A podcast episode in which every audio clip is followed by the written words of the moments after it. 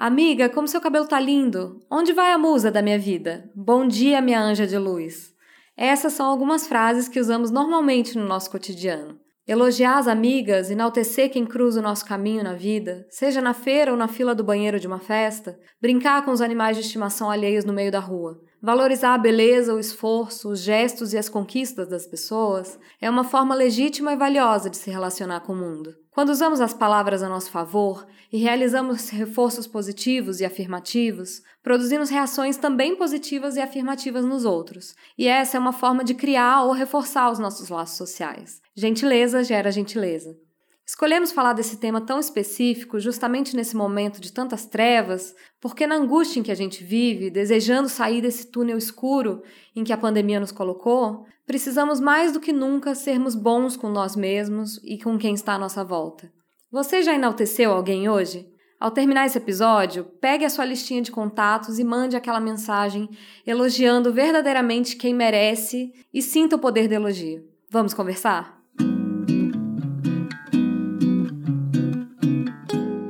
Conversa. São devaneios.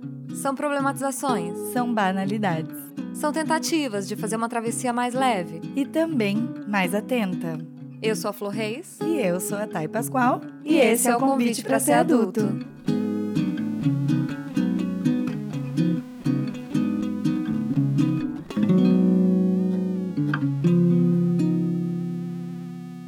Oi, gente, como vocês estão? Hoje a gente trouxe um tema um pouquinho mais gostosinho, né? Vamos falar de elogio, mas antes eu vou dar os recados paroquiais de sempre, que é convidar vocês para entrar na nossa comunidade Convite para Ser Adulto lá no Telegram, também seguir a gente no Instagram, arroba convite para ser adulto, e também na plataforma da sua preferência. Se você estiver nos ouvindo no Spotify, é só clicar no botão de seguir e todas as plataformas você pode acompanhar para não perder nossos conteúdos novos. Nós estamos tendo, é, durante esses meses agora, episódio toda semana, o que foi uma decisão um pouco vida louca das podcasters. Nós estamos gravando no domingo, sabe que horas são? Meio de 43. Você está comendo a sua macarronada? A gente está aqui fazendo um programa para vocês mas vai dar tudo certo.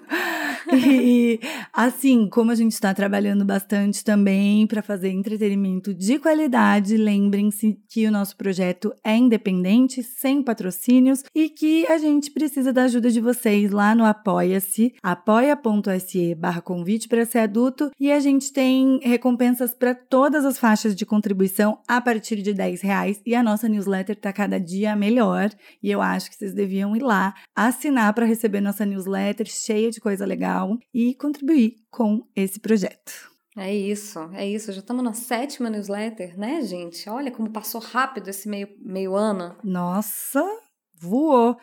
E por que, que a gente escolheu esse tema, né, amiga? A gente escolheu falar do, né, sobre o reforço positivo, sobre o bom uso das palavras e sobre o poder do elogio na vida das pessoas, porque nós temos uma amizade muito baseada naquelas primeiras frases ali do texto de abertura. Uhum. É, a gente, assim, não passa um dia sem falar que a outra é anja, que é linda, que é uma musa, obrigada por você estar na minha vida. Se comprou uma roupa nova, a outra repara e fala: Hum, você tá de blusa nova?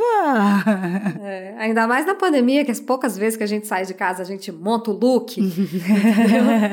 você fala, nossa, que linda que você tá. Ah, minha filha, que saudade de usar um look, né?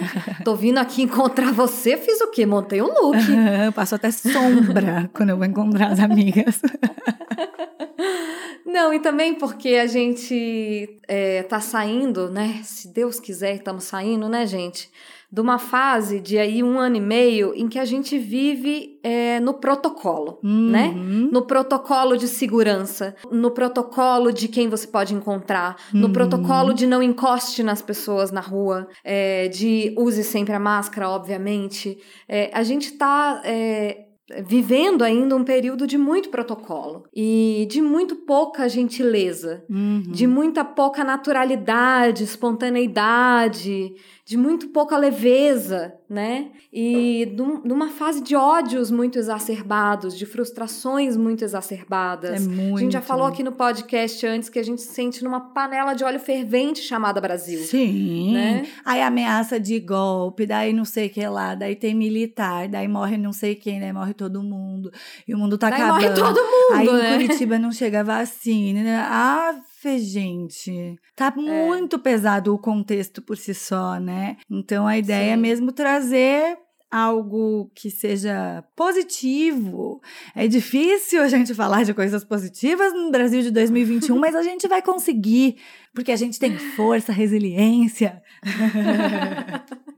Exatamente, a gente tá tentando vibrar lá no alto hoje, galera, como vocês podem perceber. Exatamente. A gente já falou aqui no- em episódios passados, vamos acolher as sombras e tal. Hoje vamos botar a cara no sol, manas. Isso! Sabe aquele meme? Eu até anotei aqui pra não esquecer de falar, mas tem um meme que corre muito na internet, que é aquele assim: eu cheguei com uma aspiração profissional totalmente fora da realidade pra minha amiga. Ela ficou tão empolgada que não só na hora ela- me aprovou a ideia e falou que era plausível, que ela toda semana me manda uma mensagem com um novo plano pra eu atingir esse objetivo. E eu me identifico muito com isso. Não, essa é você purinha, É, né? não, gente, eu acredito demais. Se você me falar assim, a minha meta é trabalhar na Scotland Yard fazendo reconhecimento facial. No caso, a minha mesmo, nesse caso. Reconhecimento facial na Scotland Yard. Eu acho super possível, sabe? Eu não acho que é impossível que eu consiga essa vaga lá. É uma vaga totalmente acessível, né, amiga? a Thay é essa pessoa, assim, tipo, tudo pra ela é acessível. Exatamente, gente. Ai, eu, eu não só acho que tudo é perfeitamente acessível e possível, mas eu apoio muito as pessoas.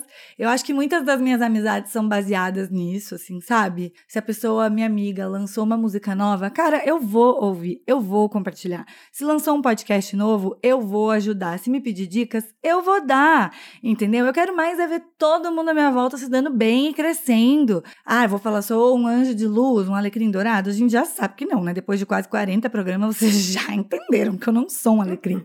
Mas, mas assim, essa é a verdadeira positividade que eu tento vibrar, sabe? Não aquela Sim. positividade tóxica de não existem problemas no mundo. Mas assim, se a gente não estiver bem com, com a gente, com as pessoas que estão à nossa volta, e se as pessoas à nossa volta não estiverem bem, o que, que tem nesse mundo aqui pra gente fazer, gente? Sim, é. Não, eu acho que a coisa do elogio, da gentileza, dessa vibração, assim, é, tem muito a ver com um olhar generoso para o mundo, né? Versus um olhar crítico para o Uhum. mundo, que é uma coisa que a gente tem exercitado muito, um olhar crítico para o mundo. A gente tem feito análises sociológicas, a gente tem é, feito análises políticas, muitas, do cenário do- de saúde, análise do cenário de saúde. E a análise, o diagnóstico, sempre passa por uma, uma crítica, né? Sempre passa por uma apreciação de um contexto de forma crítica. Uhum. E, e o que a gente está tentando trazer para essa conversa aqui, o que a gente, o tema que a gente mergulhou essa semana, foi quase que o oposto disso, né? Que é você olhar para o mundo com um olhar de é, procurar a beleza ao invés de procurar a ruína, ao invés de procurar o defeito, de procurar o que tá difícil, porque o que tá difícil, gente. Tá evidente. Nossa, Tá na- muito Tá na evidente. cara o tempo todo, né? A- É. a- E a gente comentou antes da falta do acaso, né? Como assim, Sim. nossa, eu tava tomando café na rua com amigas ali e chegou uma amiga da amiga e eu vi uma pessoa nova. Aí eu fiquei, "Ah, ai que legal, ai que demais. E a pessoa conhecia o podcast, ok? E eu amei o acaso. O acaso é muito gostoso. Eu, eu dei o exemplo pra É. Flor brincando. Falei, de repente você tá lá falando sobre o preço da gama sintética, assim. Você não tá teorizando sobre a vida. Você não tá falando só das dores, das, das dificuldades e vamos atravessar isso aqui. Você tá falando de uma coisa ale, aleatória. Isso é muito Sim. bom, faz muita falta. É, faz muita falta. É, Me aconteceu isso recentemente também. E eu conheci ao ar livre no lugar em que eu e o Davi estávamos, comentei isso na nossa, no meu texto da nossa newsletter. Eu conheci a Tati, que era uma conhecida do Davi que trabalha na Puta Peita, Uhum. uma marca que a gente ama de camisetas aqui de Curitiba. E a gente ficou conversando e não sei o quê. E aí ela tava contando pra gente que as pessoas estão indo na peita, todo mundo pra comprar camiseta pra ir vacinar, sabe? ai, que que todo mundo quer ele não, todo mundo quer é, as camisetas políticas, mas tem, umas pessoas que falam, eu quero qualquer uma, eu quero uma camiseta escrita alguma coisa pra eu ir vacinar e tirar minha foto. Aham. É, Ah, ele não, eu não tenho gostoso. ainda, nem tô achando. Eu sou a próxima da fila da vacina. Pois é, já escolheu tua Eu camiseta? tenho tantas. Pois é, e eu fiquei, gente, que gostoso, assim, o acaso. Que gostoso conhecer uma pessoa nova, é, é, bater um papo aqui é, é sobre nada. É, e como isso nos foi tirado, né? É uma coisa que a gente, seguindo a vida, porque agora a gente já tá, né, no piloto automático da pandemia. Sim. Assim, é... Na conformidade que a gente já entrou, né, enquanto sociedade pandêmica. Exato, a gente já é uma sociedade pandêmica. Uhum. E a gente não para pra pensar, assim, no, no poder do acaso, no poder da gentileza, no quanto isso é gostoso e no quanto isso é essencial para nossa humanidade, uhum. sabe? Sim. A gente começou a falar disso e eu fiquei falando Aí você falou de fazer amiga no banheiro. Eu falei, gente, que saudade uhum. de fazer amiga no banheiro. Do bar, da balada, do, de qualquer lugar. Da, do, da do fila. Show, na fila do banheiro feminino, que começa aquele papo e todo mundo, meu Deus, da onde é o seu shampoo? Seu batom é maravilhoso, me empresta. Pegar batom emprestado. Não vamos mais entendeu? poder passar o batom, das outras pessoas. Porque agora tudo pois passa é, Covid. nem os meus eu tô passando e agora eu não vou poder passar o das pessoas também. Pois é. É, não, esse negócio do da vida orgânica faz muita falta. Eu acho que faz muito sentido isso que você falou do como tá difícil olhar para as belezas. Como é desafiador Sim. que a gente consiga ver beleza em tanto caos, né? E eu acho que trazer para o nosso cotidiano, pro simples, sabe, pro postagem do Instagram da pessoa, pro almoço que sua família fez para você, falar que a comida que a pessoa fez é boa, sabe? Às vezes a gente acha que é bom, acha que é gostoso e não fala. Por que não, né? Sim, é, isso transforma tanto a vida das pessoas, né? Uma gentileza que uma, uma gentileza gratuita que uma pessoa faz para você é algo que, que melhora teu dia, que transforma teu dia. Uhum. É, tava falando para você também antes da gente começar a gravar o quanto isso para mim é um choque cultural, assim. Como vocês sabem, eu sou uma mineira que vive em Curitiba. E Minas é um lugar do afeto, do acolhimento, do elogio. É, a pessoa na rodoviária em Minas Gerais, ela te chama de meu bem, entendeu? A mulher vai, vai você quer passagem? Ela fala, oi meu bem, como é que você tá? Que horário que você quer viajar? Quando, pra onde você vai? E você já ficou assim, você já é acolhido na entrada, uhum. assim. As pessoas são muito acolhedoras. Sim. É, e Curitiba, como muitas outras cidades do Sul, é uma cidade mais fria. É, e não só do ponto de vista climático. Né? As pessoas são mais fechadas, a gente está sempre, sempre comentando é, coisas, peculiaridades de Curitiba Sim. aqui nesse podcast. Estou em Curitiba há 16 anos. E até hoje eu me sinto falta do elogio, uhum. da gentileza gratuita. Sim. É, desse afago, sabe? Um afago. Eu tô aqui há 21 anos e eu continuo persistindo e dando bom dia para todas as pessoas que eu cruzo na rua com a grande maioria de vácuos que eu tomo. Então, assim, eu acho que a máscara serve para a pessoa se esconder atrás da máscara para ela poder ser mal educada. Porque uma coisa é você não dar o bom dia espontâneo, mas a pessoa olhou nos seus olhos não e te respondeu bom o bom dia, né? E aí não te responder. Então, assim, a máscara não te torna invisível, apenas mal educado mesmo. Normal, normal. Exatamente. Nossa, quantas vezes eu já cheguei assim, numa portaria e ter, tipo, 10 pessoas na portaria e você falar bom dia e ninguém te responder, entendeu? Você fala, gente. Tô invisível? Mas de 10 pessoas? Uma coisa é você tomar um vácuo de uma pessoa, mas aqui em Curitiba uma coisa comum é você tomar um vácuo de 10 pessoas é. ao mesmo tempo. Então, nossos ouvintes Entendeu? curitibanos, respondam o bom dia. Eu sei que. Não, os nossos ouvintes eu tenho certeza que respondem bom dia. Gente, não é possível. Não é possível que vocês ainda não respondem bom dia. Não, isso não responde também porque tá no automático? Porque a gente vai entrando no automático da frieza também, né? Uhum. No automático do protocolo. Uhum. É, isso eu acho que por isso também a importância tão grande de se falar disso no momento de pandemia. No protocolo, não há lugar para gentileza mesmo, não há uhum. lugar para o afago gratuito dentro do protocolo, Sim. né? E, e eu acho que a gente vai ter que fazer um esforço consciente para sair do, do protocolo sabe? No que agora a gente já entende essa doença, já entende a pandemia, agora a situação já é outra e a gente já pode olhar para isso de uma forma mais consciente e ir eliminando e, e cortando um pouco as aparas desse protocolo Sim. inteiro, né?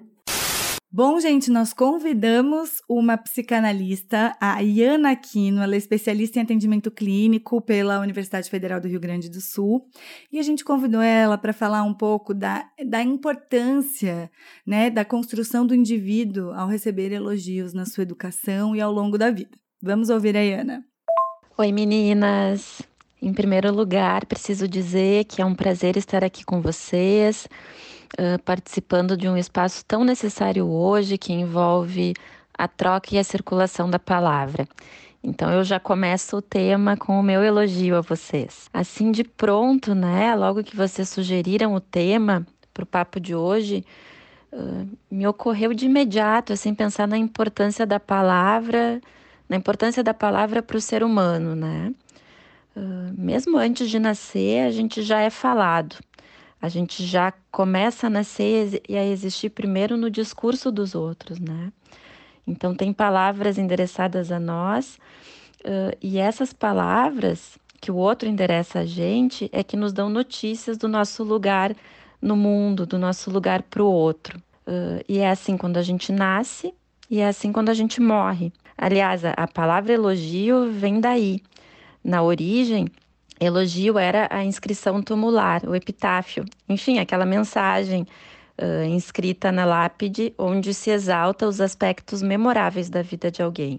E me parece muito bonito poder pensar por aí, no elogio como essas palavras uh, que a gente destina ao outro como uma forma de sublinhar o que tem de memorável nele, como uma forma de situar o lugar de valor que ele ocupa no mundo. E pensando no desenvolvimento infantil e tudo que envolve o processo de se tornar alguém, o elogio tomado como essa forma de dizer para o outro o que ele tem de interessante e de valioso, e com isso dizer também o que nele é valioso para mim, tem um grande efeito de impulsionar para a vida. É um impulsionador de vida. Sentir-se desejado, para todos, adultos e crianças, é uma experiência de potência. Mas para uma criança em formação, é vital. Confere uma outra ligação com a vida. Né? Uma criança que sente que ela ocupa um lugar de desejo para o outro, que ela uh, ocupa um lugar de valor para o outro, é, é, é, muito importante. Tem, tem um valor tremendo assim nesse processo de constituição do ser. Tem um livro que chama Amoras, que é do Emicida, o rapper, escritor, enfim, artista brasileiro e negro, que acho que exemplifica assim lindamente, né, essa questão uh, do poder do elogio uh, para criança. Esse livro, na verdade, ele se originou de uma música e a história, enfim, que ele retrata é de uma experiência do Emicida com a filha, os dois sentados embaixo de uma árvore de amoras, aquela fruta bem pretinha. Enfim, eles estão sentados ali Uh, e ele falando sobre a fruta com a filha, ele diz que quanto mais pretas, mais doces as frutinhas. E em algum momento da conversa ele fala também que as pretinhas são o melhor que há. Uh, e quando ele fala isso para a filha, ele percebe que alguma coisa tocou nela nessa frase. E ela, como se algo se iluminasse assim nela, no olhar dela. E ela repete, né, isso de as pretinhas são o melhor que há, e vai, parece que chegando a essa conclusão de eu sou pretinha também. E, e, o que, enfim, o livro descreve de uma maneira muito mais bonita do que eu estou contando aqui é, é isso, assim, como se fosse um ponto de luz ali que se instaura, né, a partir da frase dele e do que ela vai concluindo, né? De que as, se as pretinhas são o melhor que há e ela, essa é a cor dela, ela é pretinha também, ela então é o melhor que há. Enfim, poder se identificar com o melhor que há num país como o nosso, enfim, na cultura que a gente vive, em que uh, o negro não é valorizado assim, é de uma potência enorme, né, para ela e para ele. E, enfim, ela escutar essa frase, né, de que as pretinhas são o melhor que há, escutar do pai tem um valor ainda maior, né, que para uma criança e para uma criança muito pequena, uh, o pai e a mãe são o mundo todo. Então, algo do mundo se abre ali nessa frase. Ai, gente, esse livro do Emicida é lindo. Nós duas temos esse livro. Amo. Eu e a Thay temos esse livro. Sim. E eu já era apaixonada por isso desde, desde a música, como a Ana falou. É tão bonita essa passagem do Emicida é, com essa questão da filha. Eu me lembro que há muitos anos atrás eu li um livro do Jean Willis e que ele falava é, de como crescer homossexual no mundo em que discrimina homossexuais é uma coisa que interfere na autoestima Uhum. das pessoas. É, que ainda que essas crianças não sejam discriminadas pessoalmente, ainda que elas não sejam, não tenham características, né, afeminadas e ou, ou o inverso, né, meninas que são mais tomboy, assim, ainda que elas, elas pessoalmente não sofram discriminação, elas veem as pessoas sofrendo, sabe? Sim. Elas veem os adultos homossexuais sofrendo e elas associam isso Uhum. a si mesmas, assim. Nossa, ontem eu assisti Boy Erased. Puta merda, entendeu? É, me lembrei agora porque você tá tava falando disso. Acho que entrou no catálogo da Netflix, pra mim tava na, na frente, aí eu fui assistir. E é sobre terapia de conversão, né? E assim, Hum. é, é bem pesado, porque como que é a mente da pessoa que escuta que a vida inteira que é, o que ela faz é errado, quem ela é é errado. Que ela não pode ter aqueles pensamentos, entendeu? Que aqueles É. pensamentos são do inferno.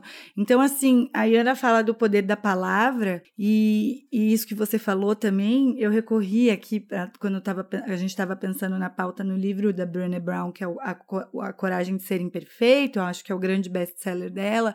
Eu gosto muito da Brené Brown, particularmente, assim. Gosto muito do que ela fala. E na pesquisa que ela fez sobre vulnerabilidade, que é a maior pesquisa dela, que demorou anos, foram muitas pessoas, muitos formatos, ela falou que se fosse a grosso modo dividir as pessoas num grupo daquelas pessoas que têm um sentido profundo de amor e aceitação, ou aquelas pessoas que se esforçam para ter, sabe? Aham. E o que, que diferenciaria é, isso seriam as pessoas que amam e se sentem aceitos e dignos de amor e de aceitação. Então, assim, Sim. é, às vezes a pessoa ela não consegue é, se sentir capaz o suficiente ao longo de toda uma vida de receber o amor.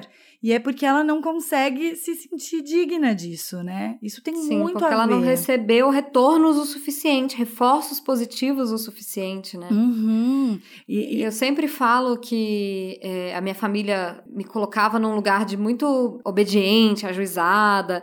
A minha mãe conta que a minha avó me via no carrinho e falava: essa menina já nasceu ajuizada, tipo o bebê bonzinho, assim, Ai, sabe? meu Deus. que E isso ficou pra mim assim. É, e eu sempre falo da pressão de ser ajuizada, de ser sensata, de ser isso e aquilo.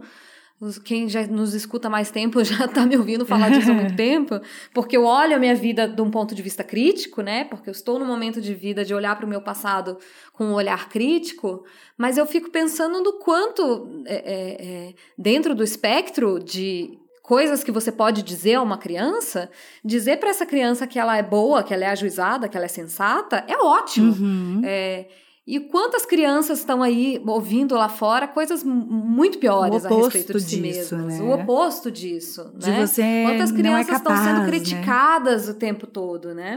Não, muito. E eu acho é, essencial entender que existe uma diferença na complacência, sabe? Não é porque a criança. A gente está falando de criança porque são.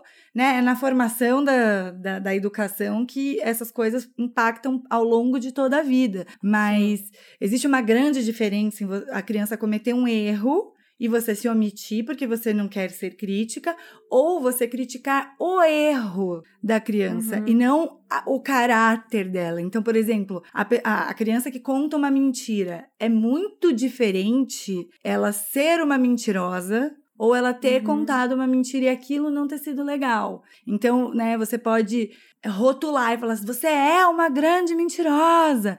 Ou dizer, ó, mentira não é legal. Você é uma pessoa massa, mas aquela mentira que você contou não foi boa, isso não é bom.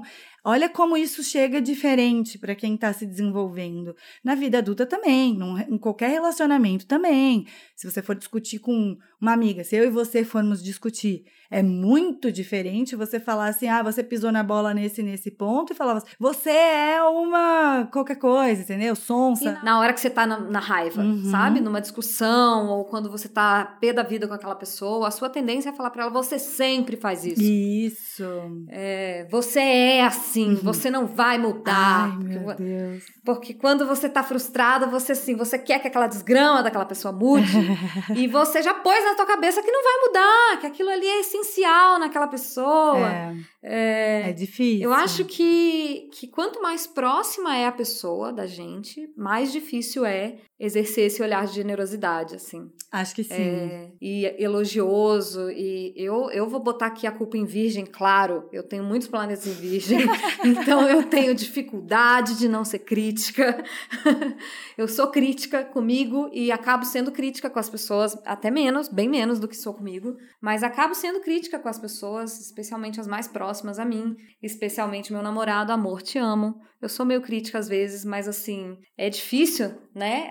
Na, na relação a dois, a gente não a gente não olhar. E uma coisa que eu já falei aqui no podcast, eu acho que quando a gente tá vendo muito a falta das coisas, é porque a gente tá vendo muito a falta da gente. Uhum. É porque a gente tá vendo muito o que tá faltando na gente. Então, quando a gente não tá conseguindo exercer um olhar generoso pra gente mesma, é muito difícil conseguir exercer esse olhar para o outro. Muito. E eu tava falando ontem, falei. E esse é um tempo muito favorável para isso. Muito, né? é isso que eu ia falar dos tempos, né? Ontem eu falei no Stories assim, cara, eu percebi que eu trabalho todos os finais de semana, todos os dias, na verdade. Entendeu? E porque eu sou autônoma agora e não consigo fazer um, um controle disso. Então, o mundo que a gente tá vivendo é um mundo da performance. Então, é, é muito mais fácil a gente olhar para o erro como uma coisa extraordinária e daí, portanto, criticá-lo, do que olhar uhum. para os uhum. acertos como uma coisa fantástica e daí elogiá-los, né? Porque a gente está querendo performar. A gente ocupa tudo, ocupa o tempo,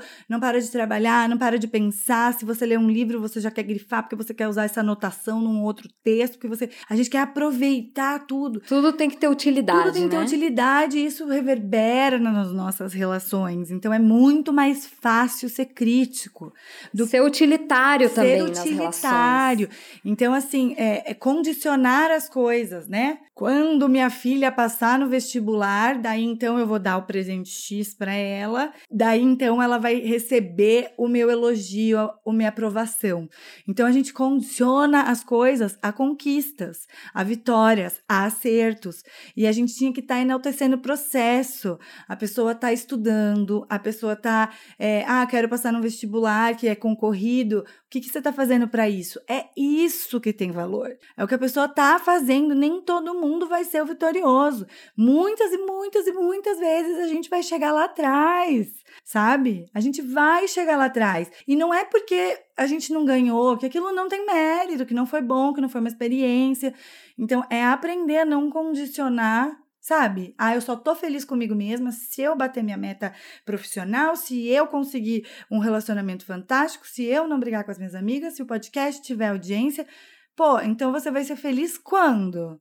Uma coisa que eu acho muito importante, que eu acho que a gente já falou disso em, em, episódios anteriores, é de como a gente tende a elogiar as pessoas no geral pela aparência, né? Porque a aparência é sempre o que vem mais, mais fácil, é o que tá mais é, aparente, afinal.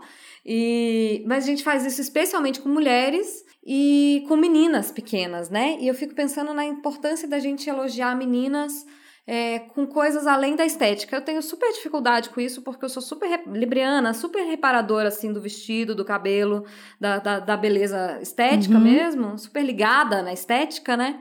É, então eu tenho dificuldade. Mas eu fico pensando que eu mesma fui uma menina que fui muito elogiada pela minha inteligência, porque eu lia muito é, eu era rata de livro. É, então, os meus pais achavam isso lindo em mim, me compravam um monte de livro. A minha família achava que eu falava palavras difíceis, sabe? Aquela criança que fala palavras difíceis. Ai, bonitinha. então, eu era elogiada pela minha inteligência sempre. E isso fez com que eu investisse mais no meu aspecto intelectual, assim, é, fez com que eu lesse mais. Claro, eu lia porque eu amava, mas eu também lia porque eu percebia que aquilo era um espaço de valor, uhum. sabe? Era um lugar que as pessoas me achavam valorosa. Sim. E como é importante você é, estimular espaços de valor diversos é, nas crianças e nas pessoas, mas especialmente em, nas pessoinhas em formação uhum. ali, né? As meninas recebem muito, né? Eu mesma falo também. Ai, como você é linda, boneca, sabe? Sim. Eu chamo assim a minha sobrinha, sempre chamei ela de boneca, de gatinha, entende? Assim, o meu, meu apelido carinhoso, muito também remetido à aparência, porque a gente está acostumado, né? E, e eu sempre fui, já falei aqui no episódio do Mito da Beleza, em alguns outros momentos, eu sempre fui muito ligada a esse negócio da estética, e para mim é um soco na cara do feminismo eu ter que ficar o tempo inteiro reinterpretando, sabe? o mundo uhum. a partir do tipo, tá, meu maior valor não é a minha aparência, entendeu? Longe disso, não é isso. Mas ainda recebo Sim percebo que recebo muitos elogios pela aparência ao longo do, da vida ainda, muito, muita gente. É, o primeiro contato vem elogiar falando que você tá bonita, que você tá bem vestida, que teu cabelo, tá, né, todas essas Sim. coisas. Eu tirei também ali do livro da Brené Brown mais uns pontos assim que ela fala que essas experiências de vergonha na infância, elas afetam a autoestima e mudam as pessoas e a forma como elas vão se enxergar ao longo da vida toda. Então, assim, por uhum. isso também que a gente está falando, batendo tanto aqui no ponto da infância, porque assim, se a pessoa vai mal na prova e ela é burra, ela está vivendo uma experiência de vergonha que vai mudar a relação que ela vai ter com o estudo, Sim. com a intelectualidade. Então, como é importante a gente cuidar das palavras. A Brené Brown fala muito do exemplo, né? Do exemplo e tal. Então, aí ela fala do negócio do, do perfeccionismo e dos pré-requisitos, um trecho assim. O perfeccionismo é outra fonte de pré-requisitos. Em mais de 12 anos estudando autovalorização, estou convencida de que o perfeccionismo é, na verdade, contagioso. Se lutarmos para sermos, vivermos e parecermos absolutamente perfeitos, também tentaremos enquadrar nossos filhos e os faremos vestir as camisas de força da perfeição. E é muito isso, uhum. aquele negócio do tipo, fala abaixo que tem alguém olhando, né? Não faz é. isso na frente dos outros, porque você não quer passar uma, uma aparência X, Y, Z, né? Aí você acaba é, colocando as crianças e as pessoas da sua volta também nesse negócio de querer perfeição, de não querer errar. E isso é muito desgastante, gente. Ninguém é perfeito. Então, assim, a gente tem que aprender também a dar um pouco um foda-se para as críticas externas. É difícil pra caramba. Para mim é dificílimo. Mas é importante, né? Porque é uma prisão. Eu fico pensando, você estava falando isso, e eu fico pensando nessa coisa da perfeccionismo, de tentar alçar sempre, né, a um, a um patamar, assim. Eu já me relacionei com uma pessoa, com um cara, amorosamente, que ele não elogiava, que ele era uma pessoa mais contida, uma pessoa mais calada, assim, ele não, elogi não elogiava nada. E eu me colocava num lugar de buscar esse elogio uhum. e de ser mais impecável, uhum. de ser mais perfeita, e de ser mais linda, e de ser mais adorável. Uhum e de, de, de ficar tentando ganhar esse ponto, assim, sabe? Tentando pontuar com o cara o tempo inteiro, uhum. porque ele não dizia. É, e foi uma relação que durou pouco, assim, mas hoje, olhando para trás, isso já tem bastante tempo, é, hoje que eu me conheço mais, assim, eu olho para trás e eu falo, gente, eu teria sofrido tanto se eu tivesse seguido numa relação com essa pessoa. Sim. Porque eu ia sempre estar tá tentando preencher esse buraco. É assim. bem frustrante, é, né? É, e, e, eu acho que é bem comum as mulheres é, passarem por relações assim, porque os homens são menos estimulados mesmo. Uhum. É, ao elogio, à expressão do teu sentimento. Hum, a valorizar, é, né? O esforço alheio é, também, né? Tem toda essa questão do tá muito dado para os homens, então às vezes não, não conseguem enxergar. É, eu já passei também, né? Por isso, obviamente, assim, de receber pouco elogio. É um horror. É um ótimo destruidor de autoestima. Pessoas que, quando você se relaciona num, num relacionamento íntimo, né? Num amor, num affair, a pessoa que tá com você não te elogiar é algo que reflete muito, assim, sabe? Eu, eu mesma tenho toda uma, um, uma questão com isso a ser trabalhada, porque não é que a gente está querendo ser elogiada, reconhecida o tempo todo, mas a falta de elogio, essa indiferença, às vezes faz a gente entrar nessa dinâmica da pontuação que você falou, de querer uhum. ser mais. Ah, eu quero ser mais cult, eu quero ser a mais engraçada, a mais gente boa para fazer pontos, porque esse negócio do macho pontuador, né? Como eu já ouvi por aí, você quer que eu faça o quê com esses pontos, macho? Que eu troque por milhas? Que eu compre uma air fryer? Entendeu? O que, que eu vou fazer? pra que que vale esses pontos? Não serve para nada. Mas a gente às vezes se pega nessa lógica. Nossa, super, super. A gente se pega nessa loja, até nessa lógica, nessa loja. Olha a prateleira do amor. O ato falho não falha. o ato falho não falha. Olha a prateleira do amor. Uhum. É isso que eu ia dizer. Pra gente, isso é muito, muito natural, porque a gente fica esperando o cortejo, né? Uhum. Porque historicamente nós mulheres ficamos esperando o cortejo. E daí, quando ele não vem você fica achando que você tá fazendo, você não tá fazendo o suficiente se o cara não tá te, te achando muito linda uhum. e te dizendo, uhum. né? É difícil. Eu fico pensando também na importância da espontaneidade do elogio, porque eu acho que é muito fácil a gente uhum. confundir isso aqui que a gente tá falando em elogio, ah, é importante elogiar e tal, com, é, com aquela coisa de ficar lambendo a outra pessoa. Uhum. Ou de. com aquele. Como que chama?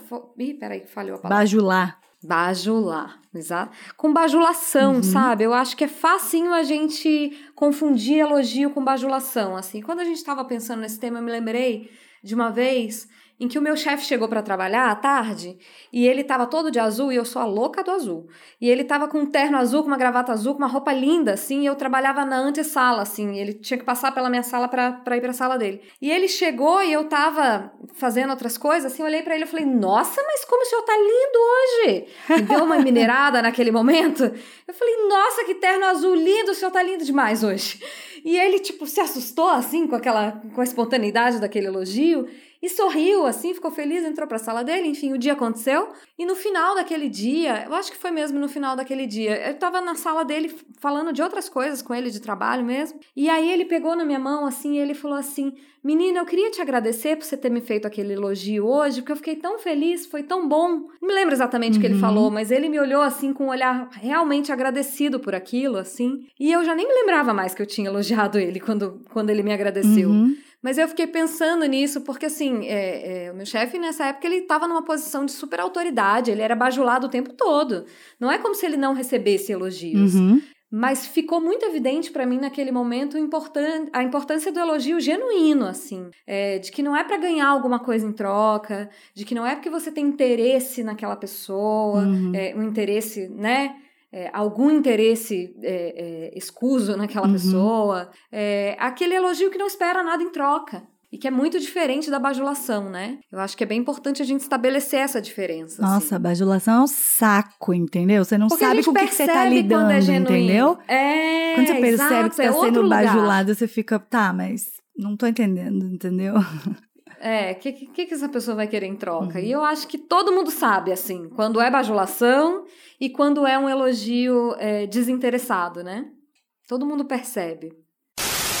A segunda participação, o segundo áudio de participação da nossa convidada, ela fala um pouco sobre o nosso cenário, assim, é, atual e sobre a importância de se pensar o elogio e a gentileza nesse mundo que a gente está vivendo hoje, especialmente no Brasil. Vamos escutar. A proposta de vocês me fez pensar também no poder do elogio nos tempos em que a gente vive, né? Com a questão uh, do discurso de ódio, com os cancelamentos, com algo muito da destruição do outro em pauta, né? Fiquei pensando muito nisso, assim, no poder do elogio nesse tempo, né? E tomando o elogio como isso que eu estava falando antes, né? Como um certo.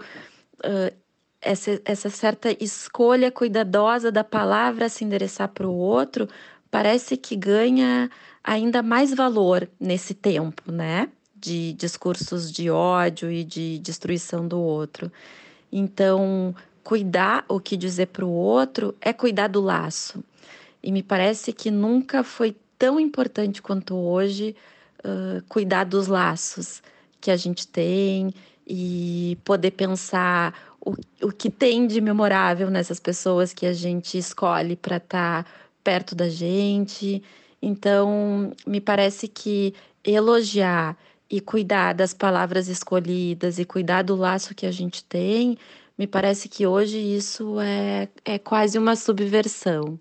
Cara, Eu gosto muito das falas da Ana. Muito obrigada, Ana, por ter Muito. participado. Assim, acho que você veio, sabe, trazer o que a gente precisava para ajudar a conduzir a nossa conversa aqui, porque essa coisa de reforçar o laço, eu acho que muitos dos meus laços eles são é, verdadeiros e existem a partir dessa valorização do outro, assim, sabe? Eu gosto muito de valorizar as pessoas que estão à minha volta e eu fiquei refletindo sobre quanto tempo da vida, às vezes, a gente passa tentando se encaixar, né? A gente tenta se encaixar naquele grupo, a gente tenta se encaixar naquele trabalho, a gente tenta se encaixar numa relação, fazer a pessoa olhar a gente, reconhecer quem a gente é, sempre com esse esforço.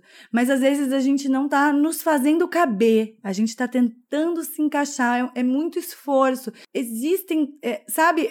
Gente, lá vai, lá vai, vou começar aqui. Super Uhum. positiva, eu.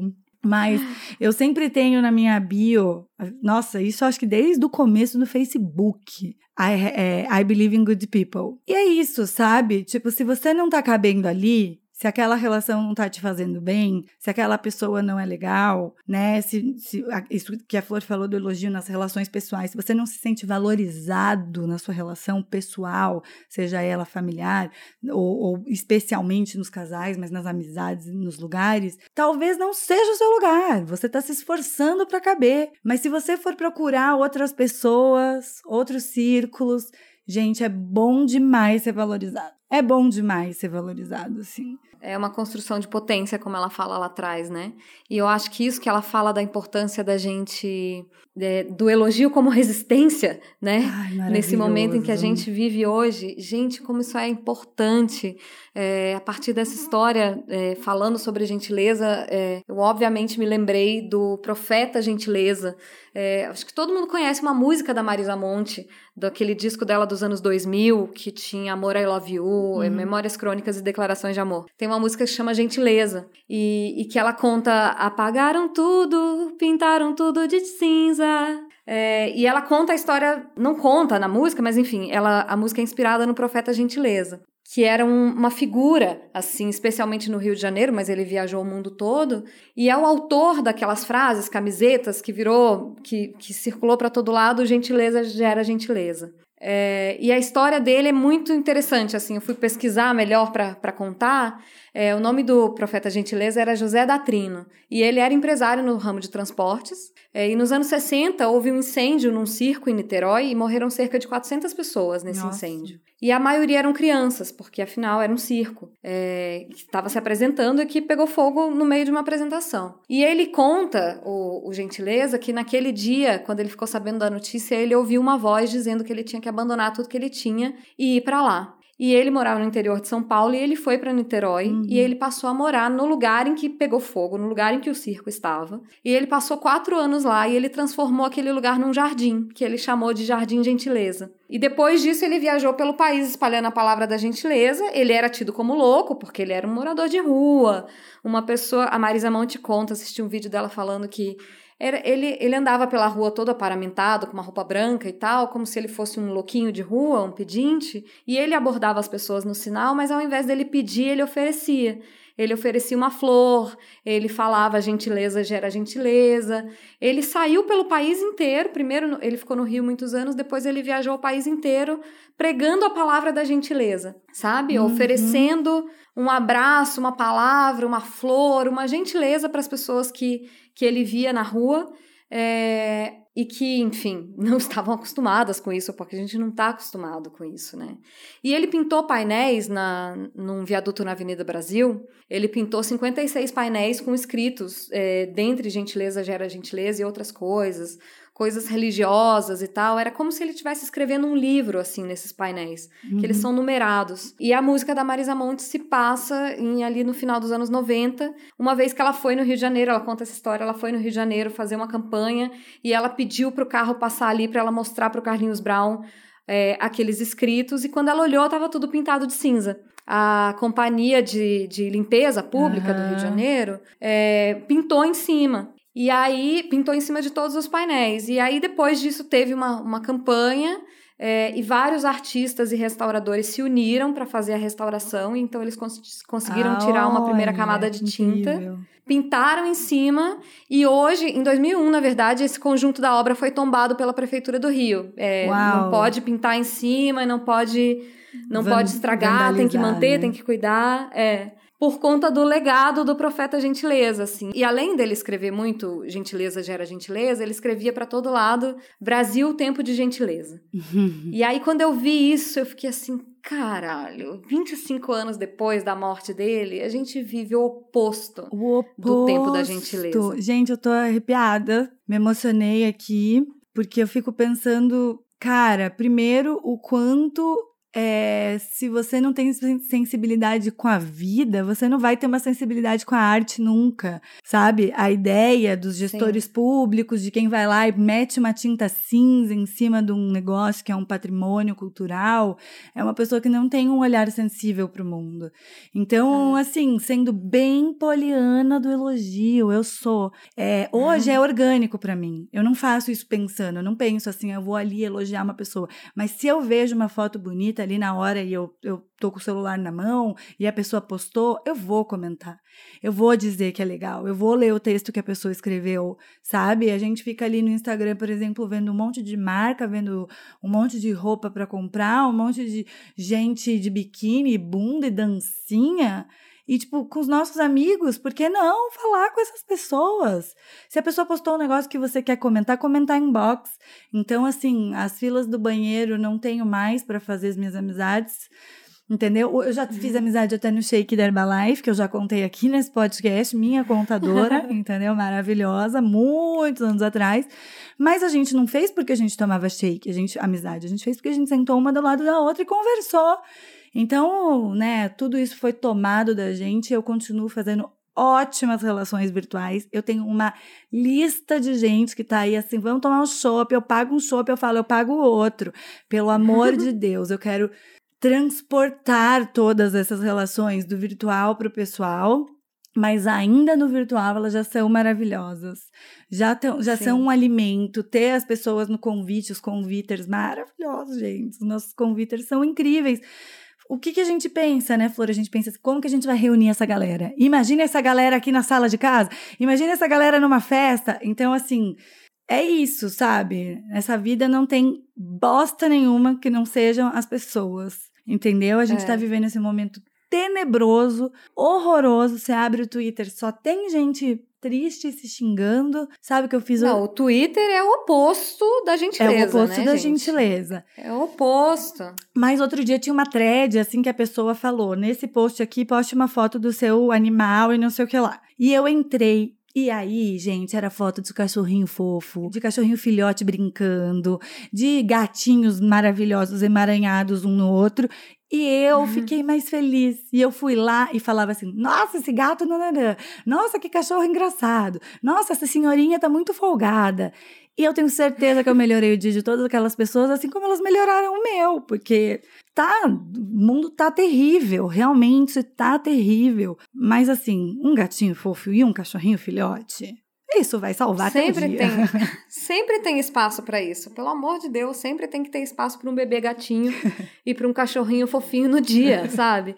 Eu fico pensando que esse projeto mesmo é um projeto que se construiu muito na base do retorno, na base da gentileza, da elogio. É, a gente só tá aqui até hoje, a gente só tá aqui, continua aqui fazendo isso, é, porque as pessoas vêm dizer pra gente que a gente melhora a vida delas com o que a gente faz. Ai, é verdade. Ou que a gente faz companhia pra elas com o que a gente faz, que elas não querem descer do carro quando elas chegam em casa. Que elas riram no querem ônibus. terminar. Eu amo isso. Ah, É. eu tava rindo no ônibus. Cara, isso me deixa muito feliz. E se não fossem os elogios que a gente recebeu lá no começo, quando só os nossos nosso círculo, quando só os nossos amigos estavam ouvindo e vieram nos elogiar, talvez a gente não tivesse continuado. Então, assim, muito obrigada, comunidade. Convite para ser adulto. Venham ser polianas do elogio comigo. Tá Vocês são fabulosos, maravilhosos, Maravilhosos. incríveis. inteligentes, divertidos. Exato, e vocês mudam a nossa vida todos os dias. É isso. É isso.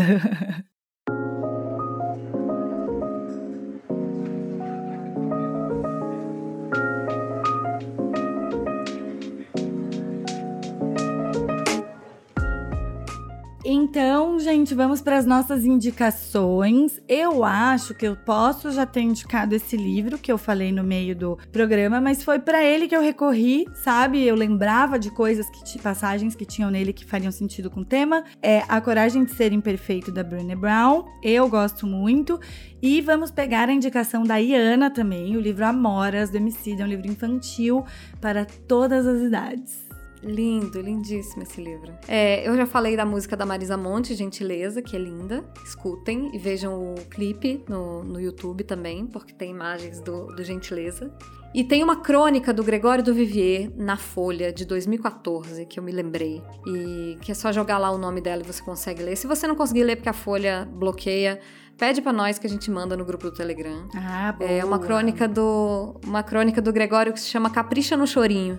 É, e que ele fala que é, as pessoas falam muito da palavra saudade, que saudade só tem na língua portuguesa, e que ele acha que saudade é uma palavra meio supervalorizada, que ele gosta mesmo da palavra capricho. E aí ele começa a falar de quando a gente pede para as pessoas capricha na Nutella, capricha no, no, no queijo ralado, é, e que não tem isso em outros países e não tem isso em outras línguas, né? Esse, esse carinho, é, esse agradinho que, que, que você quer na tua comida, que você quer no, no serviço, é, e como é gostoso quando você consegue ter essa relação. Maravilhoso. De um agrado, de, de humanidade para as pessoas que estão perto de você, né? De lembrar que a gente é gente. Exatamente, de lembrar que para além de prestadores de serviço, somos todos gente, né? É isso, gente. Eu não sei o que aconteceu, bateu o raio do otimismo aqui hoje. Esse programa tá good vibe, eu tô bem feliz com isso, fazia tempo. Ai, verdade, verdade. Obrigada. É bom fazer um programa Good Vibes É for bom. Change, né? Obrigada para quem escutou até aqui. Vocês sabem aonde nos encontrar no convite para ser adulto, na comunidade do Telegram. Nós esperamos vocês. E a minha arroba pessoal é Thay Pascoal e Pascoal Tayane no Twitter, porque também é bom ir lá xingar às vezes. para dar uma desopilada.